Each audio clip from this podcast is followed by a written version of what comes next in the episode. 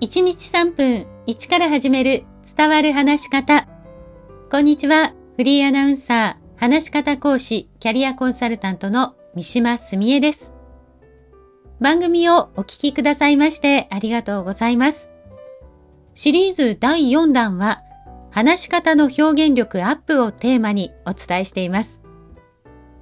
前回 CM 原稿で表現力をトレーニングする方法をご紹介しました。実際に練習してみた方いらっしゃいますかね？今回は CM 原稿を練習することのメリットを2つご紹介します。1つは伝わる声をトレーニングできるということ。CM 原稿の練習では大きく表現してくださいとお伝えしました。大きく表現しようとすると自然に声も大きくなり張りのある聞きやすい声になります。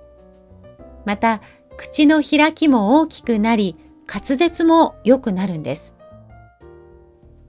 話が伝わらない大きな原因の一つは、声に張りがなかったり、自信のない印象を与えてしまうことです。その点、CM 原稿は大きく思い切って表現しやすく、伝わる声を出す感覚もつかめます。もう一つは、間を取る感覚がつかめることです。挨拶やプレゼンテーションになると、ほとんどの人が間を取れていません。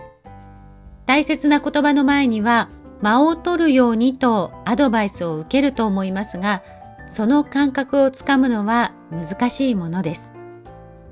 CM 原稿は製品や会社の名前、伝えたいメッセージなどとても短い言葉、キーフレーズが多くあって、伝えたいことというのがはっきりしています。そのため、間を取る感覚を CM 原稿ではつかみやすいんです。例えば、前回ご紹介した CM 原稿で、1日10分のながら運動ができるスリムリンとありましたけれども、この運動ができるとスリムリンの間で間を取るんですね。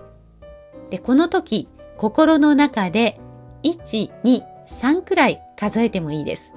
例えばこんな感じ。1日10分のながら運動ができるスリムリン。で、このくらい取ってしまうと慣れていないとこの間が長く感じてしまいますけれども、この間の取り方が伝わり方に大きく影響していきます。CM 原稿で伝わる話し方の基本をつかみつつ、あなたの表現力の幅も増やしていきましょう。今日もお聴きくださいましてありがとうございました。